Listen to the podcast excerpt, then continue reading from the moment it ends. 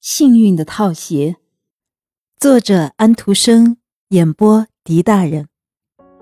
诗人都是一批怪人，我倒也希望进入到他们的境界里，自己做一个诗人。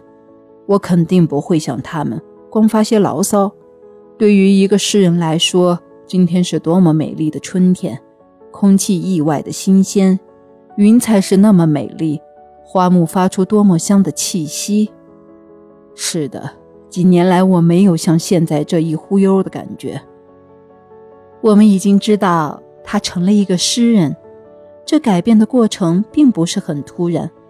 如果人们以为诗人跟别人不同，那是很愚蠢的。在普通人当中，有许多人的气质比那公认的诗人还更富有诗意呢。他们的差别是，诗人有更强的理智记忆力，他能牢牢地保持住感情和思想。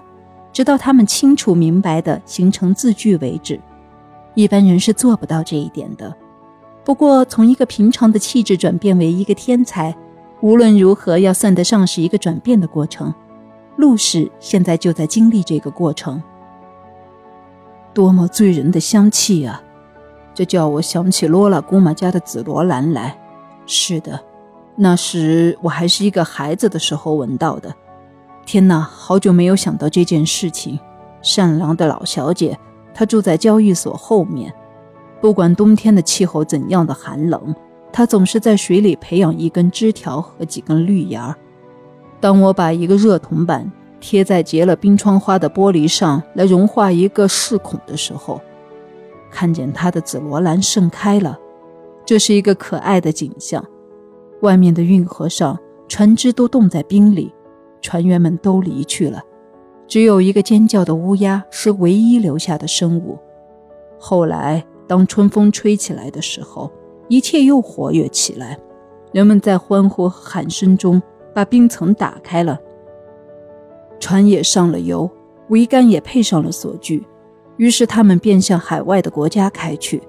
但是我仍然留在这儿，而且永远在这儿，坐在警察署里。让别人好领取护照到外国去旅行，这就是我的命运。唉，这就是生活。他深深叹了一口气，忽然又停住了。我的老天爷，这是怎么一回事？我从来没有像现在的思想和感觉，一定是春天的气息在作怪。它既使人激动，又感到愉快。他把手伸到衣袋里去，掏出文件。这些东西现在可以分分我的心，他说道，同时让自己的眼睛在第一页上溜。西普格里斯夫人五墓悲剧，这是怎么一回事儿？这还是我亲手写的字呢？难道我写了这部悲剧吗？散步场上的阴谋，或者忏悔的日子，歌舞喜剧，我从什么地方弄到这些东西呢？一定是别人放进我衣袋里的。现在又有一封信。是的，这是剧院的经理写来的，剧本被拒绝了，而且信里的字眼也很不客气。哼，哼，陆氏叹道，同时在一个凳子上坐下来。他的思想是那么活跃，他的心是那么温柔，他不自觉地扯下长在附近的一朵花儿。这是一朵很普通的小雏菊，一个植物学家要花几堂课才能对我们讲清楚的东西，这朵花只需一分钟就解释清楚了。他讲它出生的经过，他讲出太阳的力量，阳光使它细巧的叶儿展开，发出香气。于是他想起了生活的斗争，这斗争也同样唤醒我们胸中的情感。阳光和空气都是花儿的爱人。不过，阳光是更被爱的一位，他把面孔掉向阳光，只有当阳光消逝了的时候，花儿才卷起叶子，在空气的拥抱中睡去。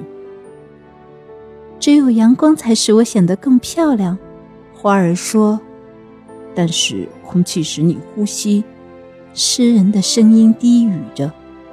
他身旁站着一个孩子，用一根棍子在一条泥沟里敲打。弄得几滴泥水溅到了枝叶上去，于是陆氏就想到，水滴里几百万看不见的微生物必定被溅到空中去了。依照它们的体积比例，它们的情形也正像我们人类被扔到高空的云块里去一样。当陆氏想到这一点，以及他思想中所起的整个变化的时候，他就微笑了。我是在睡觉，同时也是在做梦。一个人很自然地做起梦来，而同时又知道这是一场梦，多么稀奇啊！我希望明天醒来的时候，还能把这一切记得清楚。